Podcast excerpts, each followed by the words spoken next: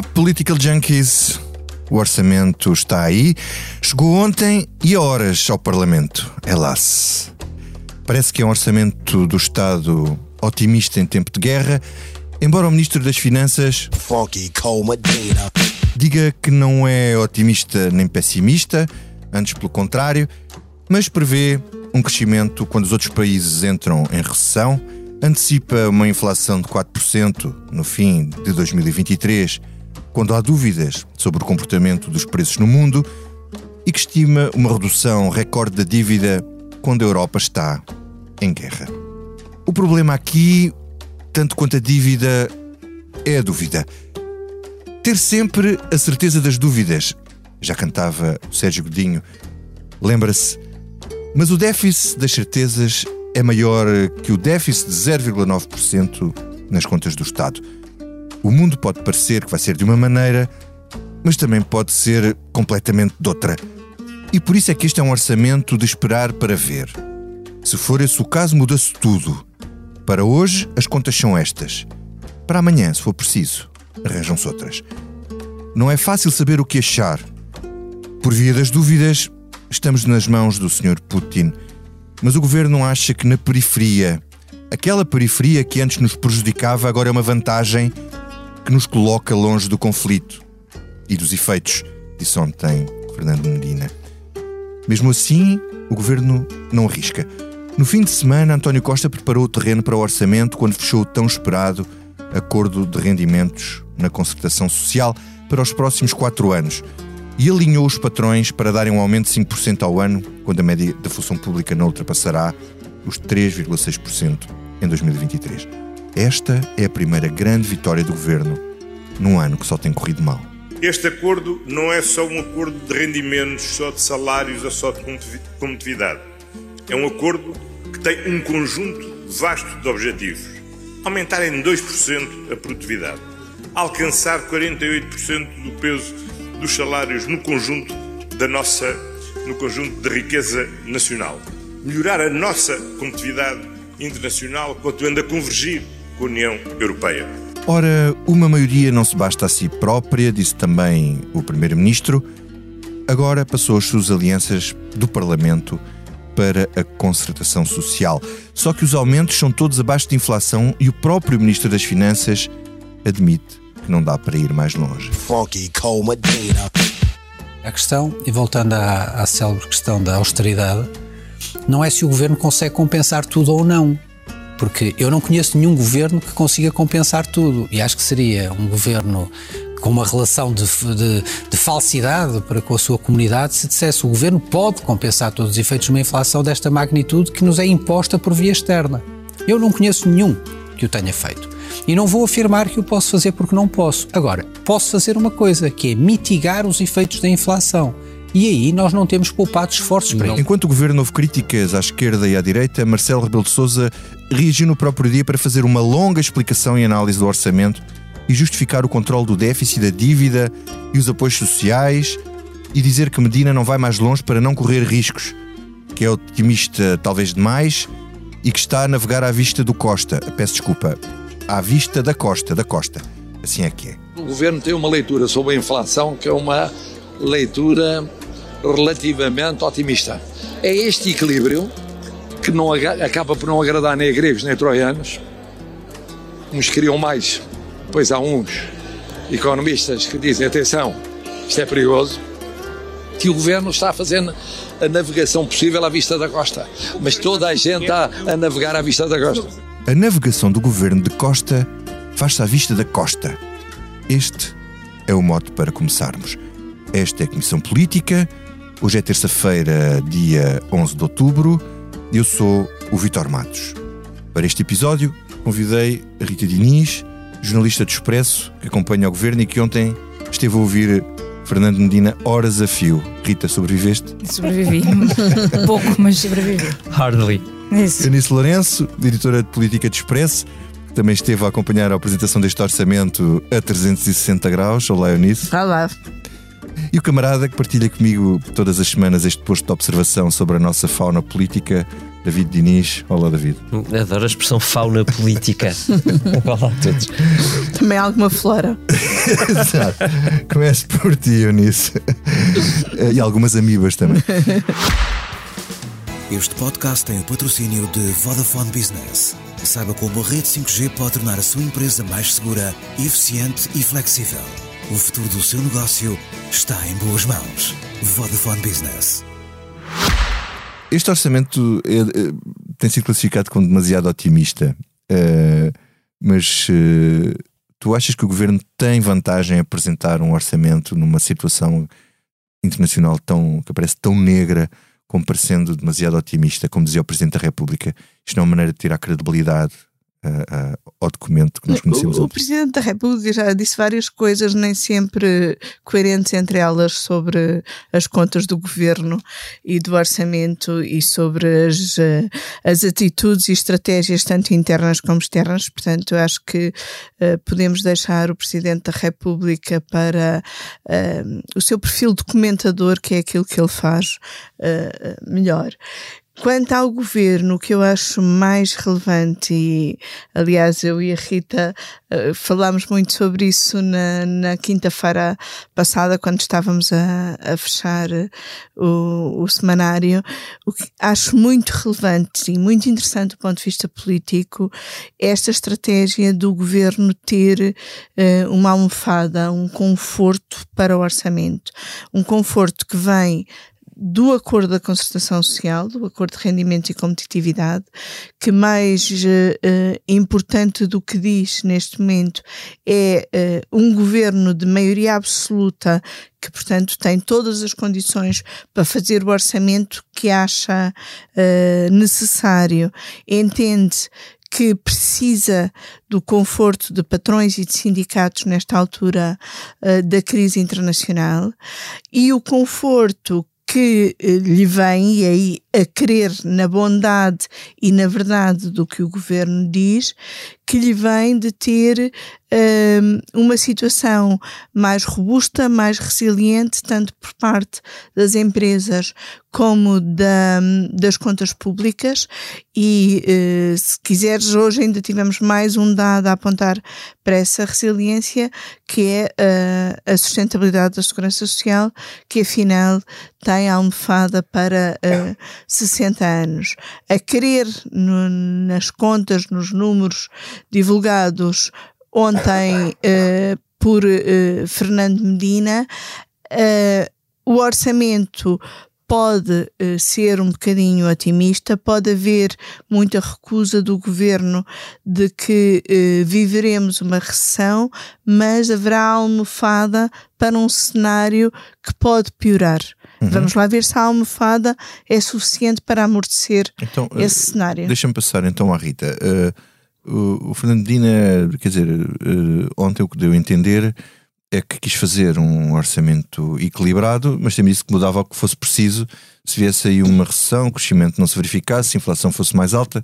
Quer dizer, no fundo. Até, até nem sequer descartou um orçamento retificativo, Sim. que é aquele papão que claro. nenhum, este governo não quer falar há muito tempo. Mas quer hum. dizer, isto não é uma forma também de dizer que, bom, quer dizer, isto está aqui, mas podia ser outra coisa qualquer. Acaba por ser um orçamento muito de de controle de danos, não é? E de preparação para uh, algo que pode vir aí que pode não ser, não ser tão bom. Uh, mas é um orçamento onde o governo consegue fazer essa pirueta em que, ao mesmo tempo que parece uh, ou que dá algo um, às famílias e às empresas. Depois também, mas isso teríamos que ir a muito detalhe, depois também tem ali uma série de pequenos truques uh, que parece só que dá um bocadinho mais do que dá, porque na verdade depois tem que se fazer um acerto no fim e acaba por ser mais ou menos ela por ela. Uh, ao mesmo tempo que faz isso, também põe uma tónica muito grande na história de, de, da dívida, que fizemos a redução mais, uh, uma redução histórica da dívida, da dívida pública, e que isso é que dá conforto e almofada para podermos agora atuar mais e podermos vir a atuar mais no futuro uh, e fala até no, nos, nos ratings da dívida e na questão da, dos juros. Portanto, faz aqui este trabalho de muito bom aluno lá fora e de, de, de contas certas e faz este misto, este equilíbrio. Uh, que parece, pelo menos ao nível da mensagem política, uh, que sai bem ao governo, porque vai um bocadinho aos dois lados. Uh, mas, mas sim, na verdade é um orçamento que uh, pode muito bem ser outra coisa qualquer hum. daqui, a, daqui a uns meses. Hum.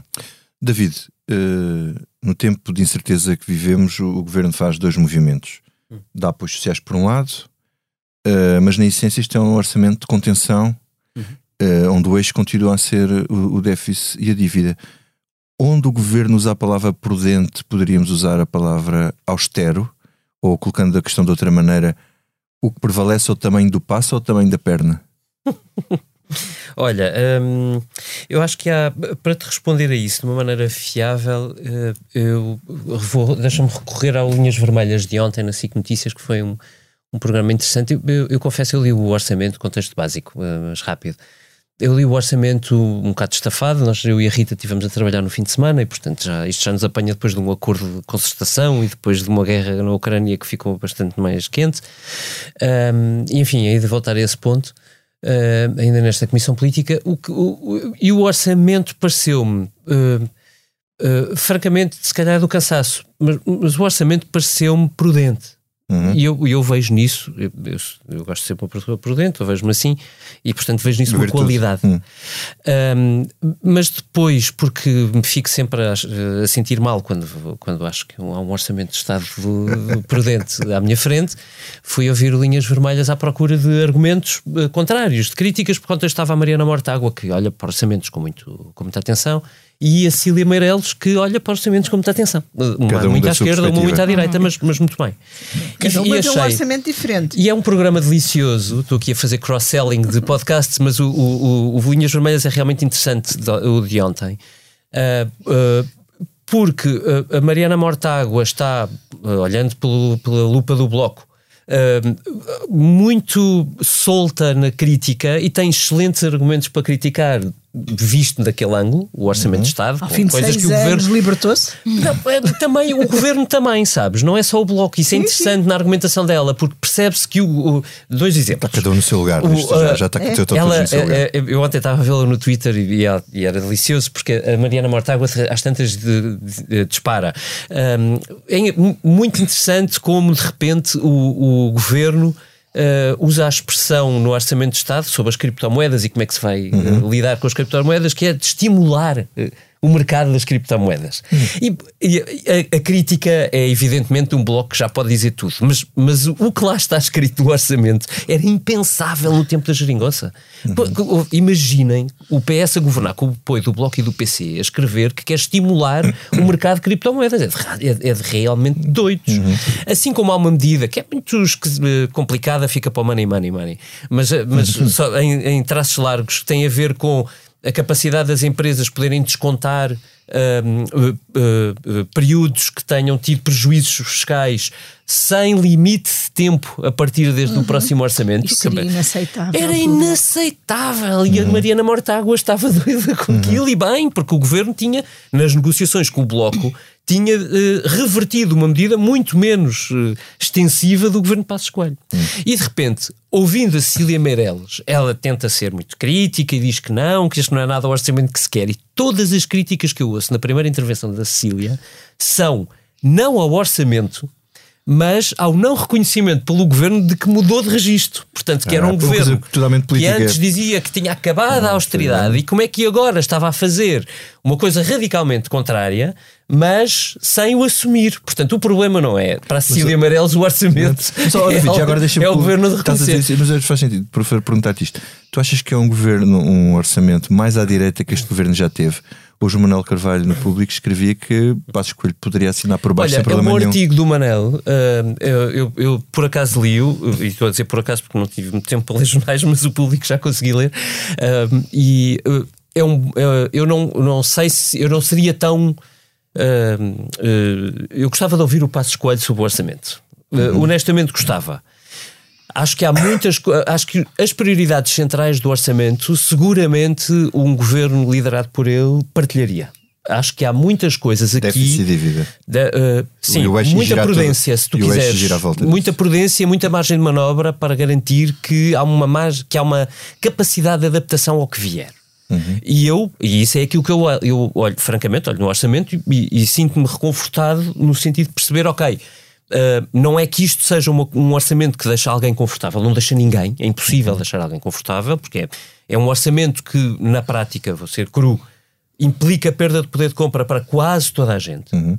Exceção feita, diria eu, a quem tem apoios sociais, está mais frágil, apoios sociais muito uh, urgentes e, e, e, quem está mais frágil, tirando isso, toda a gente vai ter de pagar um preço pela. pela uh, para travar a inflação, é exatamente assim, uh, mas tem uma capacidade de manobra bastante elevada. Uh, eu acho que o, o, o, PSD teria outro tipo de prioridades, porque eu acho que depois há aqui uma, uma coisa muito, muito PS, ainda bem que há partidos diferentes, que é Uh, dentro de muito escassa margem de manobra, há, há, há muitos pequenos programas, podem, podem muitos pequenos programas que implicam a extensão do Estado Social. E uh, eu diria provavelmente um governo do PSD do Passos, do Montenegro não sei, porque a gente não sabe muito bem, o Montenegro é uma coisa completamente...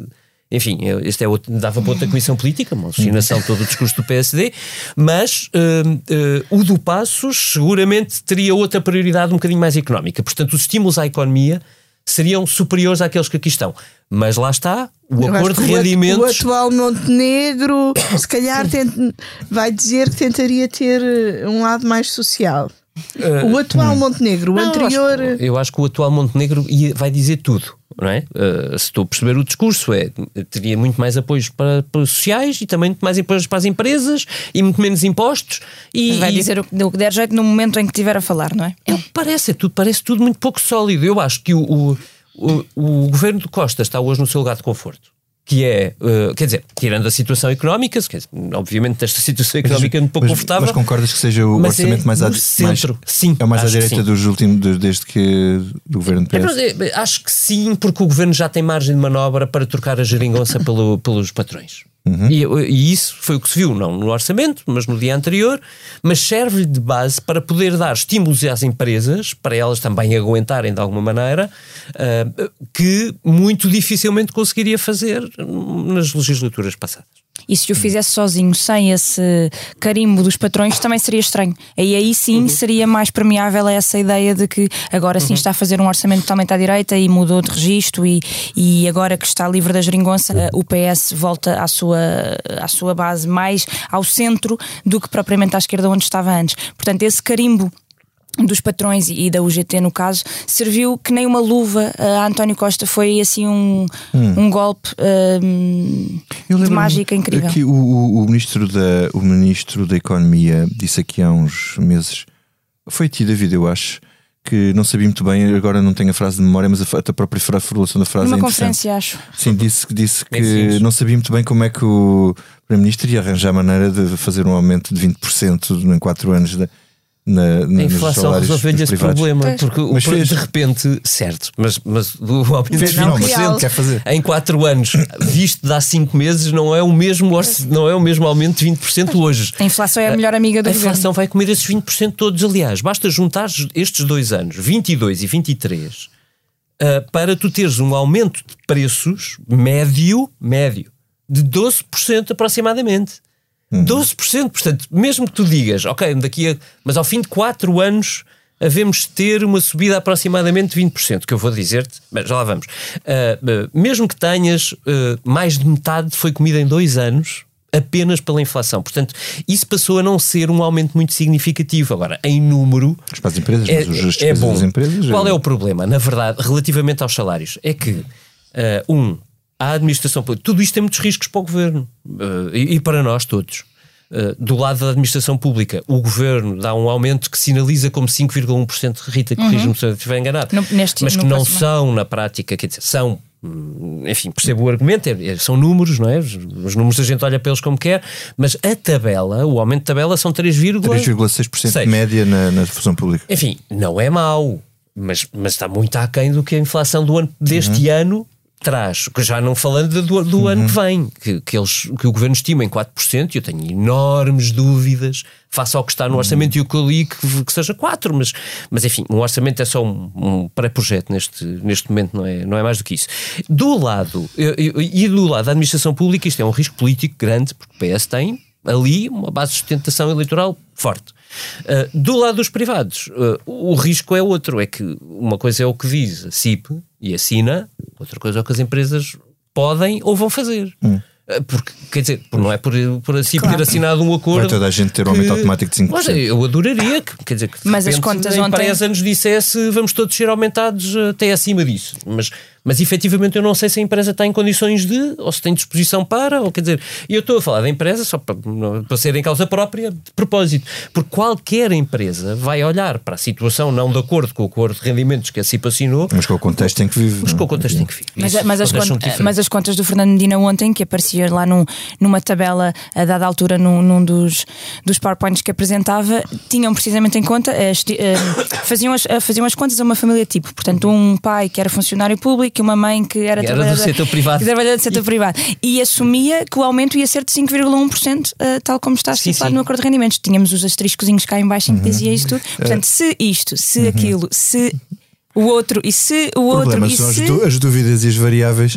Está- Então, Eh, então aí sim Ai, haveria um, ah, um aumento de rendimento. Eu hoje estou muito benevolente e, e- e acho que há ainda outra coisa que o governo, se de facto fizer e fizer bem feito, uh, a Fernandina propôs ontem resolver vários problemas uh, do nosso sistema fiscal.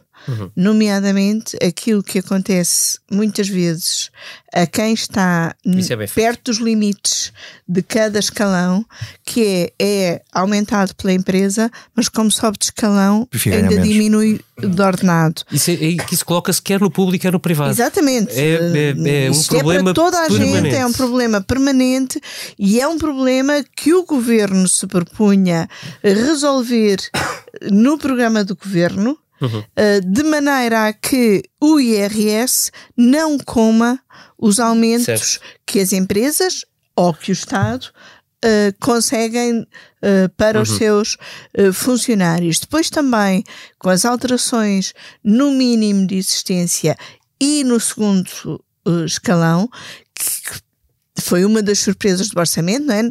Nós já sabíamos, seria normal que o governo atualizasse as margens dos escalões, não se estava à espera que houvesse uma mudança da taxa de imposto no segundo escalão. Com essa mudança no, no segundo eh, escalão, que depois tem um efeito para os seguintes, também espero que resolva algumas distorções.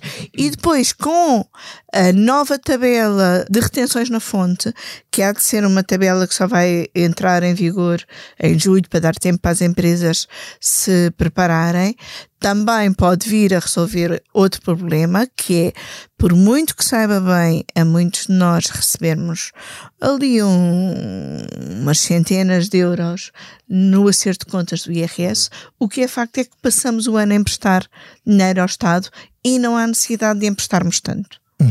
Mas Eunice, diz-me uma coisa: tu achas que esses movimentos de, de favorecimento de uma, do aumento mínimo de existência e do segundo escalão do IRS, ah, acho que isso vai ter algum efeito na opinião pública quando a maioria dos funcionários públicos, quando a maioria, não, os funcionários públicos vão ser aumentados abaixo de inflação, a esmagadora maioria da classe média também. Ah, tu achas que este é um acho orçamento que que, as pessoas ter. vão sentir-se bem, bem ou, ou, ou, ou que vão perceber que isto é pouco e que não chega? Eu acho que vão ter efeito e que uma coisa é, eh, nós sabemos que os aumentos eh, na função pública e no setor privado não vão acompanhar a inflação, que vamos todos perder poder de compra, mas muitos vão ter um efeito psicológico de ver o seu recibo de ordenado aumentar. E isso conta. Eu, eu acho que há uma diferença muito grande que é um corte tem de facto a mão do Estado. Nós vemos esse corte. E a inflação não, não, não vemos isso. Nós podemos sentir porque, porque de facto o dinheiro, o mês. O mês acaba mais cedo de Sim, dinheiro. exa- exatamente. Mas, mas não, sen- não vemos na prática e vais ter que, que um- houve uma interferência do, do governo para isso Vai acontecer. ter um aumento no recibo que tem a mão do, a mão do Estado e vais ter um aumento dos preços que tem a mão da guerra, que tem a mão Exatamente. da conjuntura internacional. Hum. E isto psicologicamente é diferente. E o, Atenção, e o governo atenção. já acho que há, um- David, acho que há aqui um, um- ponto que é difícil de medir. A, a nossa, a nossa sondagem da outra semana dizia eh, que não pode não ser exatamente assim. Eu acho que tudo depende, lá está, uma vez mais, uh, da dimensão de, de, do, da contração económica que estamos uh, só agora a começar. Uh, se as coisas forem mais ou menos como, como o governo colocou dentro do orçamento, imagina um crescimento pouco acima de 1%, mas apesar de todo um crescimento, se a inflação for alta, mas descer significativamente como o governo prevê, para de, quase 8% para 4%, portanto é para metade, não é? Se as coisas forem assim, uhum. eu diria que tendencialmente a Eunice e a Rita terão razão, no sentido que as pessoas vão sofrer, não deixam de sofrer, vão ter uma contração do seu rendimento disponível, ela vai, ela, essa contração vai ser absolutamente notória no dia a dia. Não há volta a dar, por mais que as pessoas recebam cheque uh, que diga um bocadinho mais, é, é, vai ser absolutamente sentida. O, o, os, os juros da habitação, por exemplo, só estão a começar a subir agora. Uh, agora, verdadeiramente o problema é, uh, vamos lá ver, o, o, governo estima, acho que o que pôs no orçamento foi um preço médio de petróleo de 60 euros.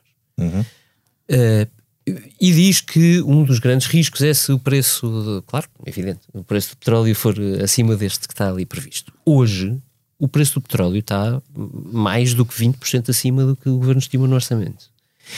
E, é verdade, os preços estavam a descer passo a passo, mas o que é que aconteceu na semana passada? Na semana passada, a OPEP reuniu e, com os votos da Rússia, mas também dos Emirados Árabes Unidos, decidiu cortar a produção de petróleo.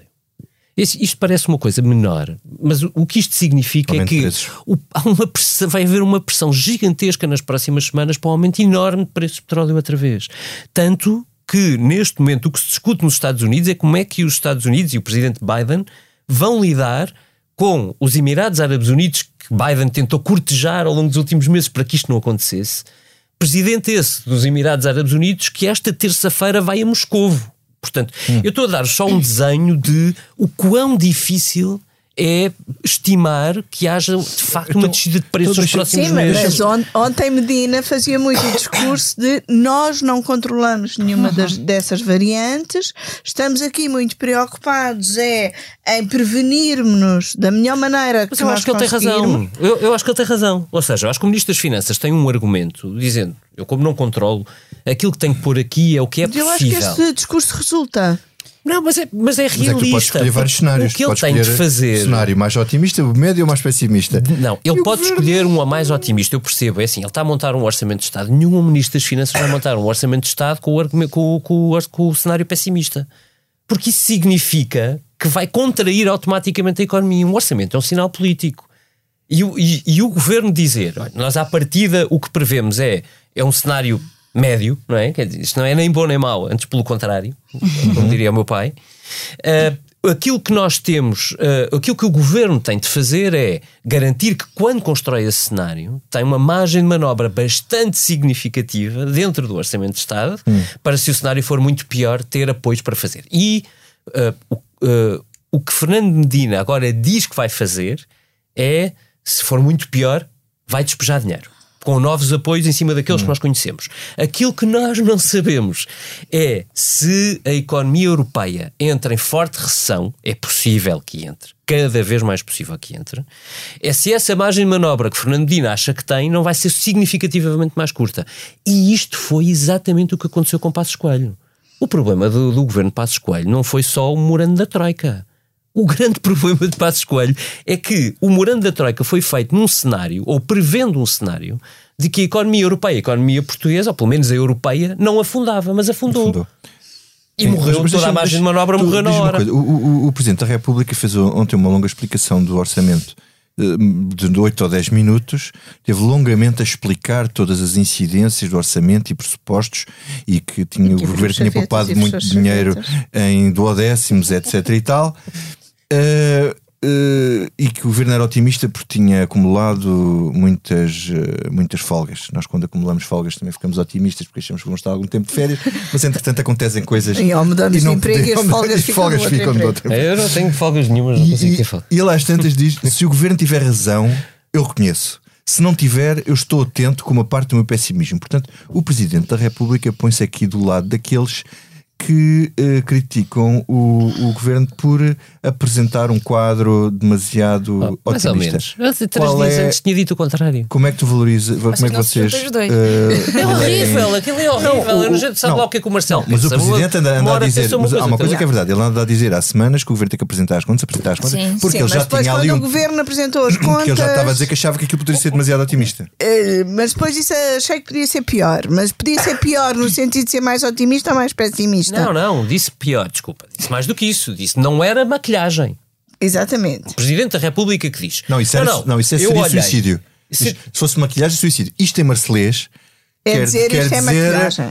Isto, se vocês estiverem a maquilhar as contas, estão-se aqui a suicidar. Agora resta saber se é ele que os suicida, porque, Porque maquilharam. porque tem a sua bomba atómica que ele Sim, na mão. que ele fez questão de lembrar que tem no 5 de outubro. Ou se vai só passar alguma. vai, vai só, se vai passar Pronto, só deixem-me a. só dizer uma- de uma mais uma coisa sobre o orçamento. Quando o Presidente da República, ah, a seis me- com um governo com seis meses a quatro anos do fim de uma legislatura, faz questão de lembrar que tem o poder de dissolução e o Primeiro-Ministro. Mas também todos os partidos da oposição, incluindo pessoas dos partidos que apoiaram o Presidente, desvalorizam completamente o discurso do Presidente. Está muito dito sobre o efeito da palavra de Marcelo Rebelo de Sousa Desinflacionou. neste momento. Desinflacionou completamente. Além de que Marcelo, eu, eu já não sei se não preferia o Marcelo das selfies. Porque agora parece que baixou sobre ele o espírito de Jorge Sampaio. Desculpem. Não, ele, eu lembro perfeitamente. Esse Esse Sampaio nós passava a, vida, passava a vida a lembrar que tinha o poder de dissolução. dissolução. Exatamente. Era e também passava a vida Não, preocupado. E dissolveu. Nós fazíamos. A verdade é que dissolveu. Exatamente. Nós é fazíamos é? títulos todas as semanas com Sampaio preocupado, Sampaio inquieto, Sampaio. E o Marcelo, há um ano para cá, parece que baixou sobre ele a preocupação e, e as angústias de, de Jorge Sampaio. Só que ninguém liga nenhuma. Eu, eu não consigo acrescentar nada a isto. Eu também não. Eu não, não. Porque, Eu também não, não. não, apenas porque subscrevo. Não tenho. pá, não, não consigo perceber nada. pá. Eu acho que, independentemente de tudo, E- e- a conclusão do, do Marcelo é: eh, independentemente se ele tem razão quando diz que o A governo conclusão pode aceitar. é: eu ou estou quando- cá se correr bem, ou- estou cá se correr mal. Certo, portanto, em qualquer dos Eu dois casos para que ele caso diz. correr bem para o caso correr mal. Em qualquer um dos casos que o presidente Marcelo diz, a verdade é que ele estará lá para o governo. Portanto, qualquer que seja o cenário, é indiferente. Um, porque nós estamos no meio de uma crise, sabe lá, sabe-se lá quanto tempo é que isto vai durar? Sabemos o que aconteceu este fim de semana, início de semana. Eh, na Ucrânia e, e- sim, ia dizer na Ucrânia, na Crimeia, mas não na Ucrânia. foi o suficiente para os cereais voltarem a disparar, por não, exemplo. claro, e É muito volátil o- Os cereais dispararam, o petróleo vai disparar. Não, não, não, não há hipótese. de- Quer dizer, pode ser de curto prazo. Vimos o que aconteceu no Reino Unido, dispararam os mercados de juros, o- os mercados das pensões também ficaram bastante aflitos com aquilo, os de habitação Aliás, igual. a intervenção, só para dizer aqui, Oh, oh, oh. a intervenção do, do Banco eh, De Inglaterra. Inglaterra foi no valor do resgate português. 70 mil milhões foi o valor do resgate português. Certo, certo, certo. Para, isso, pronto, isso só transposto para- para... os valores de Reino Unido é uma coisa Sim, é. só, inferior. não é? só para, para ter Mas- aqui uma noção de, Não, não, de grandeza. sim, mas, eh, Dava para resgatar um país. O meu ponto é, nesta conjuntura é evidente que Marcelo não vai dissolver governo nenhum em tempo nenhum e, e quanto muito pode, sei lá, um dia acordar mal disposto e dizer qualquer coisa contra o governo, mas no outro dia provavelmente vai arrepender-se e dizer bem. Ah, e, e, portanto, não, há uma maioria, estamos em crise, o PSD não está preparado, isso é manifesto. Ah, se o Marcelo dissolvesse, a única hipótese que o PSD tinha de ser governo era que o chega. Portanto, vamos lá esquecer esta confusão que o Presidente Marcelo nos pôs em cima. Ele diz que vai estar atento, mas acho que é para isso que lhe pagam, não é? Ou que nós É. lhe pagamos. É, Foi para isso que, que ele foi eleito, Não não, foi é? para estar distraído. Bom, enfim, as alternativas não eram muito melhores. Ahm, vocês querem dizer mais alguma coisa sobre orçamento? Ou passamos aqui a, co- a comentar as incompatibilidades, fazer aqui uma ronda só sobre as Acho incompatibilidades? que podemos passar para as incompatibilidades. Sim, sim, o orçamento fica para, o- para o conjunto money, money, money. Exatamente. Comissão política de, provavelmente amanhã. Meus amigos, o governo eh, tem tido Agora uma, vai ser um problema. uma sabe? série de casos de. Todos diferentes. todos diferentes, mas que têm um padrão. Agora, ontem houve mais dois casos de dois secretários de Estado. Eu queria perguntar-vos que é o seguinte: se vocês valorizam estes casos que têm aparecido de alguma maneira ou acham que são situações numa área cinzenta em que é muito difícil uh, estar a uh, julgar politicamente para levar isto às máximas consequências. Quem começa? Quem fala? Cheguem-se à frente, meus amigos. Eunice. Sobre incompatibilidades. Temos Eu- cinco neste momento. Isto é um pa- parece um padrão. É, é um padrão. É um, é um padrão, e, e tal como é um padrão ahm, mexer-se a miúde e a reboque de casos na lei das incompatibilidades, e por isso provavelmente temos uma lei que eh, já nem os próprios que deviam eh, cumprir sabem exatamente o que diz e, portanto, pedem-se pareceres ao Conselho Consultivo da Procuradoria Saber Geral da sabem, não acho que não, não saibam, mas Eu acho que o que era desejável, eh, para além de se calhar fazer uma lei mais clara, eh, mas como diziam uma série de, de politólogos ouvidos pela Isabel Paulo na edição desta semana do Expresso, não há lei nenhuma que resolva as incompatibilidades, porque há sempre mais um caso que não está exatamente previsto, porque não há lei nenhuma que faça aquilo eh, que infelizmente está eh, mal distribuído, que é colocar bom senso na cabeça e nas atitudes das pessoas. Ah, o que me parece que poderia ajudar a resolver estes casos e também a controlar os efeitos destes casos na opinião pública era haver um mecanismo expedito junto do Tribunal Constitucional, eventualmente, porque é o Tribunal que tem eh, em depósito as declarações de rendimentos e as declarações de interesses dos titulares de cargos políticos, um mecanismo expedito de, perante cada caso, dizer está conforme à lei, não está conforme à lei, há uma incompatibilidade, há um conflito de interesses ou não há. Eu acho que precisávamos aqui de ter respostas claras e atempadas que não podem ser eh, do tempo da justiça, que, como já vimos, é um tempo sempre demasiado longo para aquilo que o tempo política- mediático Não, e não, o tempo não é só político mediático. exigem. Por exemplo, o caso do, do ministro Manuel Pizarro, aquilo não tem dúvida nenhuma, é incompatível e aquilo dá admissão. Portanto, aquilo não dá para esperar meses por um. Uh, Rita, o que me parece é que não há vontade eh, de fazer uma lei clara. Eu acho que a, a- questão, a questão é mais essa. Ahm, esta lei foi alterada em 2019, não foi há 30 anos, nem há 10, n- nem há 5. Ahm, foi alterada em 2019, supostamente para apertar e aprimorar. Ahm, e continuamos a ter estes casos. E não é só termos estes casos, por exemplo, este caso do, do, do Pedro Nuno Santos. ahm, se formos olhar para a letra da lei, e, e o legislador, os deputados e o governo sabe fazê-lo isso melhor do que ninguém, percebe-se que há uma incompatibilidade. Aliás, o, o Miguel Pinheiro, diretor do Observador, escreveu um texto absolutamente arrasador, Arrasador, a dizer que o, que, o, que o ministro estava a usar os argumentos errados, uma falácia, um engano, ele arrasou uma série de Artimanhas, E erros. daquilo que eu percebi que li, parece-me que é verdade. Sim, ele é- usa argumentos que não são E, atendíveis. e- e isso fica muito evidente no, no- na, na nota oficial que, o- que a presidência do Conselho de Ministros emitiu em defesa do ministro Pedro Nuno Santos. Que para já o documento em si hum, é muito estranho. Não, não- eu não, não sei se só a mim é que me causa estranheza. Não tem data, não tem assinatura, tem assim o cabeçalhozinho do Governo da República, da PCM, eh, e depois um, um conjunto de parágrafos. Eh, e reduz eh, ao mínimo, portanto, reduz, como muito bem explicava o Miguel Pinheiro nesse artigo, reduz a questão de Pedro Nuno Santos.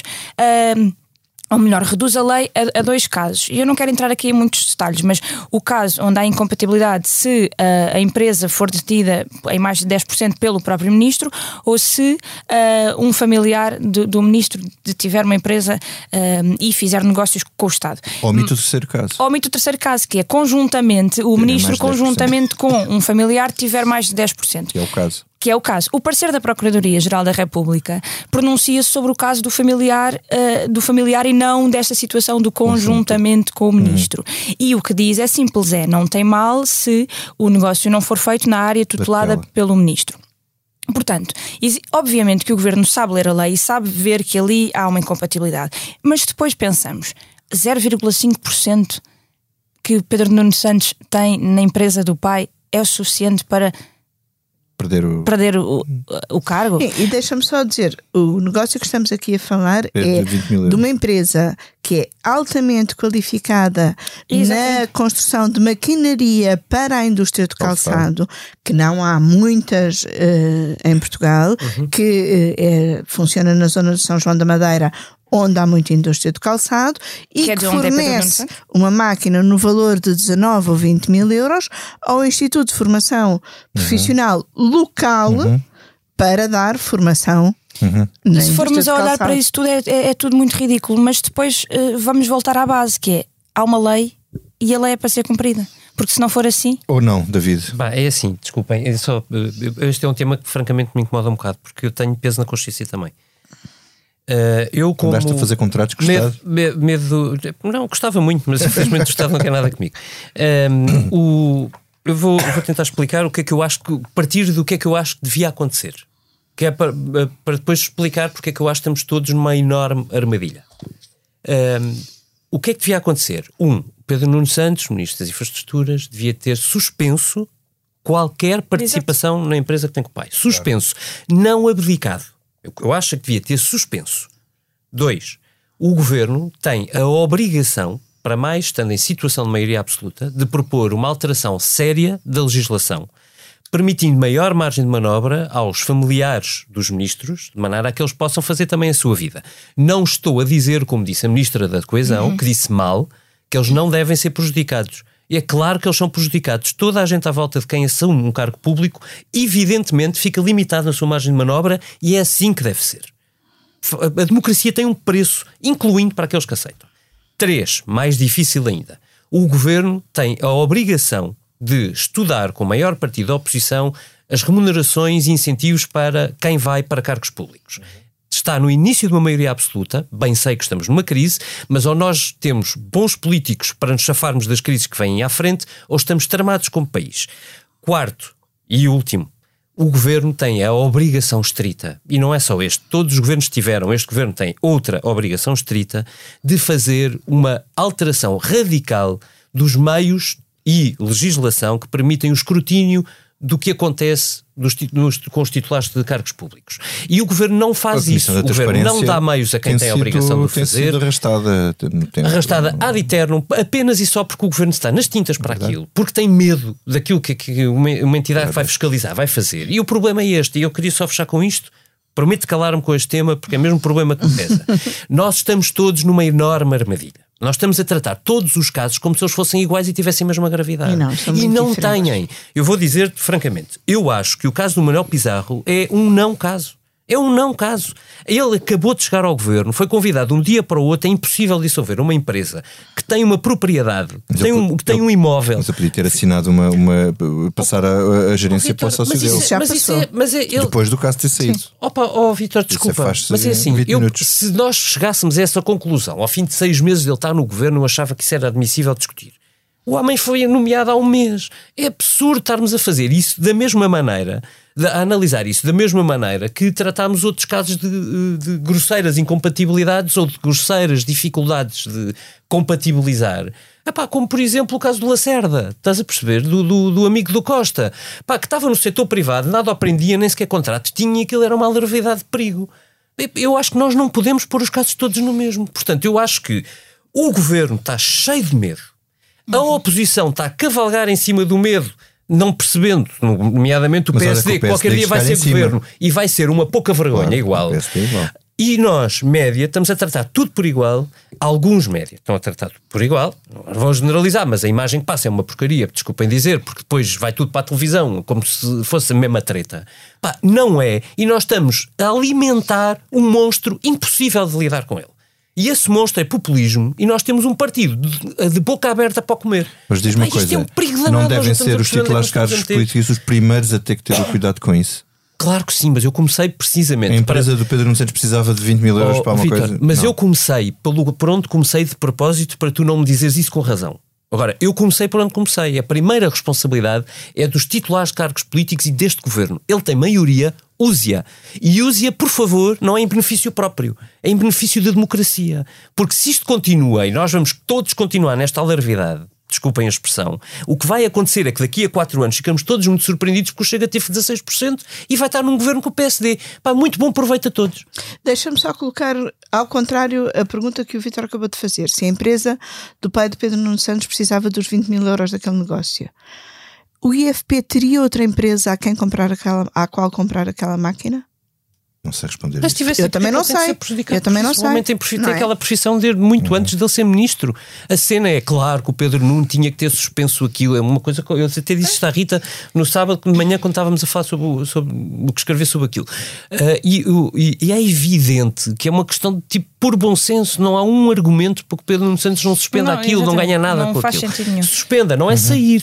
É suspender, ele é ministro. Não, e por mas essa, é- mas é e por essa razão é que ele ainda não disse nada sobre este caso, nada. Este te- O texto que nós trazíamos a semana passada, antes deste caso, mas que já referia outro caso anterior que, envol- que envolveu o Pedro Nuno Santos e a empresa do pai, é. Por um lado, dizia que não há nenhuma lei que resolva eh, o problema das incompatibilidades, e por outro, dizia que é preciso bom senso e que em cada momento é preciso aquilo que o, o David há bocado dizia, que, eh, o familiar de alguém que vai para o governo acabará sempre por ser prejudicado, mas é preciso em cada momento, em cada negócio, fazer hum, a avaliação entre ganhos e perdas. Claro. Como no caso do marido da ministra Ana Brunhosa, devia ter sido feita uma avaliação entre aquilo que a empresa poderia ganhar ao candidatar-se aos fundos e aquilo que a ministra poderia perder com a Não, candidatura a- a- do a marido questão, aos a questão do marido até é uma questão para além de compatibilidade, que é, e eu acho que às vezes isso também funciona ao contrário, que é, não é a ministra interferir, nem ter que interferir, nem, nem é que quem trata daquilo sabe que aquilo é a empresa do marido da ministra. Não é preciso dizer nada, não é preciso fazer nada, não é preciso favorecer ninguém. Aquilo é visto com os olhos de quem sabe que aquilo é. E pode funcionar até ao contrário, que é alguém para não se comprometer, chumbar aquilo e dizer, pá, não quer nada com isto. Mas nesse caso não, não há questão, lei para isso. Mas o que é não grave, que o, que, o que eu acho que é grave, se me permitem a minha opinião enquanto moderador, da- no caso da ministra, não é tanto a empresa que se candidata a fundos, como todas as empresas têm o direito a candidatar-se a fundos, é o senhor achar que não tem problema nenhum, sendo marido da ministra, associar-se a um, a um- a um- um a um condenado, não é um suspeito, condenado por corrupção. Isso é mais complicado. Isto é grave. Mas isso, isso pesa sobre, sobre a própria ministra e vai pesar sempre. Isto é grave. Eu acho que mais do que o facto de o homem tentar candidatar-se. É um concurso, calma. Tipo, apesar de tudo, alguém para se candidatar tem que preencher milhares de requisitos para além de ser ministro de marido da ministra. É, é- é lixado porque ela tutela os fundos comunitários. Dito isto, mal seria o dia em que eu achasse que a ministra ia, ia ser ela a dar uma indicação. Bem, e não caía ela, caía ao governo, não é? Ah, Agora, Não é preciso a Caramba, indicação nenhuma se é soubesse assim, o país é pequeno, há E, zero aliás, incentivos para seres político nada. que não seja seres um lobista. Ou um membro de aparelho, ou teres um descabido sentido de, de dever comum. Não, isso, De era, dever- É isso era outra coisa que dizia naquele texto: é que há uma- as nossas elites são tão poucas que há quase um, um incesto no sistema, não é? Sim. É pá, claro. E quanto, e quanto mais nós nos deixarmos levar neste coisa sem termos alguma capacidade de distinguir e de ser construtivos em cima disto, nós vamos acentuar este, este furacão. Nós estamos aqui a ser Vamos. construtivos e a propor várias soluções. Pronto, eu só estou indignado com o debate público, acho mesmo bastante. a sério, Bom, isto, isto é o debate público. Estamos a fazer aqui o debate público em público e vamos ao que não nos sai da cabeça. Rita, o que é que não te sai da cabeça? Olha, então, hum, à parte desta conversa toda sobre o orçamento, ou talvez por causa dela, uh, percebemos que Fernando Medina uh, chegou à conferência de imprensa ontem hum, muito cheio de si. Uh, ele estava visivelmente satisfeito naquele papel. E foi muito curioso que a, prim- a primeira palavra que ele hum, dirige é de elogio a- a- ao governo, de elogio à equipa que trabalhou incansavelmente no orçamento. E termina com um uh, autoelogio dizendo que isto prova que a melhor qualidade de um ministro é saber escolher a sua equipa. Uh, portanto, ele estava a elogiar a, a sua equipa de secretários de Estado que estavam ali sentados à volta da mesa, mas elogiando-se Foi um grande elogio ele próprio. elogiando-se a ele próprio. E depois foi curioso ver que, uh, estoicamente, Fernando Medina esteve três horas, ou se não foram Quase, três, quase. foram quase três horas um, a falar. Às vezes até lhe faltava ali a, um, uh, precisava de beber água porque faltava-lhe ali uh, teve, a condição teve, anímica ainda para teve falar. voz para dar umas quantas entrevistas. E, depois exatamente, depois ainda deu duas, pelo menos duas entrevistas depois disso. E pá, raramente passou a palavra aos seus secretários de Estado. Passou, se não me engano, uma vez ao secretário de Estado dos Assuntos Fiscais, António Mendonça Mendes. Um, estavam lá mais dois secretários de Estado, ou, ou dois, mais dois, dois, dois que, do, orçamento, e do, do orçamento e do Tesouro, que não, que não falaram. E, inclusive, como notou a Eunice Lourenço muito bem, a secretária de Estado do Orçamento, que provavelmente foi a que mais cansada ficou, mais horas de sono perdeu em torno daquele documento, estava a lutar visivelmente contra o sono durante toda a conferência de imprensa. Talvez Fernando Medina lhe tivesse passado a palavra, ela ter-se distraído um bocadinho, acordava. Um, sim, é porque Medina. Então faltaram os cafés nas finanças. Uma, é uma das coisas. É assim, a, a melhor coisa para nós deste orçamento foi um orçamento entregue a tempo e horas, sem estarmos ah, à espera, sem adiamentos de conferência de imprensa. Foi a outra Não sei, mas Fernando Medina estava com ar bastante descansado. Já a, a secretária de Estado do Orçamento, que provavelmente esteve ali a fazer verificações de última hora, é que a estava com um ar mais arrasado. Eunice, brinda-nos. Olha, eu podia vir aqui falar de uma frase que também não me sai da cabeça de uh, António Costa sobre Macron que, e sobre o gasoduto dos ah, Pirineus, que é Macron está é? na fase sim, não, volte, esperamos que ele volte rapidamente à fase sim, mas isto de, é todo um outro mundo para explicar. Também é boa, também é boa. Mas não me sai da cabeça a atitude de Carlos Moedas sobre os cartazes políticos no Marquês de Pombal. Carlos Moedas mandou retirar os cartazes. A Comissão Nacional de Eleições já disse que é ilegal e até pode configurar um crime. Há partidos que já se queixaram. Mas Carlos Moedas diz que, para além da questão legal, está a aprovação dos lisboetas e os lisboetas apoiam Acima a sua lei. decisão. Isso é populismo do e mais. E, mas é que é isso mesmo. E ontem chegou ao ponto de usar a Jornada Mundial da Juventude, que começa daqui a 10 meses, para dizer que era impensável ter um grande acontecimento ali no Parque Eduardo VII com o Papa e os cartazes políticos à volta do Marquês. Faltam 10 meses. Ele não precisava de retirar já os cartazes, para além de que. Os jovens, está... os jovens católicos não podem ser submetidos a mensagens não, políticas? Quer dizer, a, a, democracia não é um valor que, que a Igreja Católica também uh, defende? Claro que é. Eu acho que Carlos Moedas uh, está a ir por maus caminhos em muitas coisas. Não esperava que fosse por uh, um, um mau caminho tão pouco democrático, democrático para hum. ser simpática. Ok. David, queres ser simpático? Sim, mas é melhor não falar de política, não é? Então, portanto, eu, eu, como a Rita estive de escala de fim de semana, que é como quem diz, estivemos a trabalhar intensamente para que os nossos leitores soubessem o que estava a acontecer no país e no mundo, e, uh, mas consegui uh, com, com a família dar um salto ao, ao Doc Lisboa, que muito vivamente recomendo, para ver dois filmes uh, extraordinários, dois comentários extraordinários. Um um, uh, muito, muito, muito bem feito sobre as Três Marias.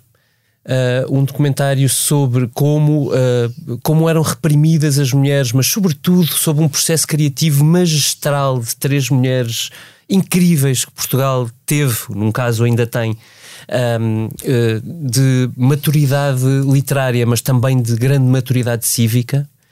Um, e, e, um outro sobre um, uh, Pina Bausch e sobre como duas equipas de dançarinos muito diferentes, uh, uma delas africana, se preparou intensamente para dançar Pina Bausch em muitos palcos mundiais.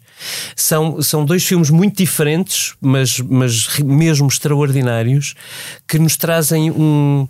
que me deram um sentido de, de uh, partilha, de, de comunidade, de uh, humanidade, uh, mesmo raros uh, no cinema e, e, e, que, enfim, me fizeram sentir muito bem, apesar de dois dias muito intensos que acabaram com este orçamento extraordinário.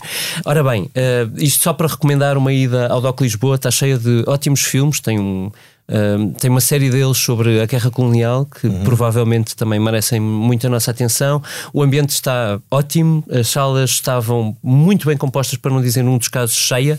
Uh, vale bem uma ida uh, até este fim de semana. Obrigado pela sugestão, David. Olha, a mim não me saem da cabeça as trotinetas. Uh, por uma questão uh, pessoal, uh, o meu filho mais velho tem 17 anos, ia atrasado para a escola, apanhou uma trotineta, não foi boa ideia. Uma carrinha ia sair de um portão, já ao pé da escola, e ele desviou-se, embateu num pino daqueles de ferro, partiu a perna. Podia-se ter partido todo e partiu a perna num sítio chato, está com, está, com, está com a perna completamente imobilizada. Uh, mas isto para dizer que depois fomos ao hospital e que no hospital, nesse mesmo dia, houve uma miúda também, no Hospital da Estefânia, operada à cabeça por causa de uma queda na trotinete. Dizem que aquilo é todos os dias, todos os dias, todos os dias. É uma, é uma bela freguesia ali do Hospital da, da Estefânia, para o caso dos miúdos e dos jovens, e dos outros hospitais, no caso dos turistas. Uh, que são os grande, o grande público para as quedas nas, nas trotinetas. Uh, isto fica aqui em forma de aviso. Se tiverem filhos ou se forem muito ariscos, cuidado com as trotinetas. Se possível, não andem de trotinetas. Se andarem de trotinetas, não andem no passeio porque aquilo não tem seguro. Se baterem em alguém, meus amigos vão ter que pagar tudo uh, até ao fim. Se aleijarem, vão ficar um bocadinho aflitos apesar de tudo, escolham as bicicletas que aquilo tem duas rodas, são, tem duas rodas, mas são um bocadinho maiores. Apesar de tudo, as bicicletas são um bocadinho mais seguras. Fica aqui uh, a minha recomendação. E as melhoras do teu filho. E muito obrigado. Wish you well. E hoje ficamos por aqui. Uh, agradeço ao João Martins pela sonoplastia e ao Tiago Pereira Santos pela ilustração. Ter sempre a certeza das dúvidas e por via das dúvidas Saber o que achar. Parece que é uma canção de Fernando Medina, mas não, canta Sérgio Godinho. Que bela canção. Ser ou não ser gente, ter ou não ter sonhos, mais exatamente a vir à tona dos sonhos, ter sempre a certeza das dúvidas, por via das dúvidas saber o que achar. Dobradores do ferro, sopradores do vidro, na margem do erro ser claro como ao vidro, ter sempre a destreza da prática, por via da prática saber o que achar. A morrer, dormir, talvez sonhar, mas então que outros sonhos virão, morrendo, vivendo.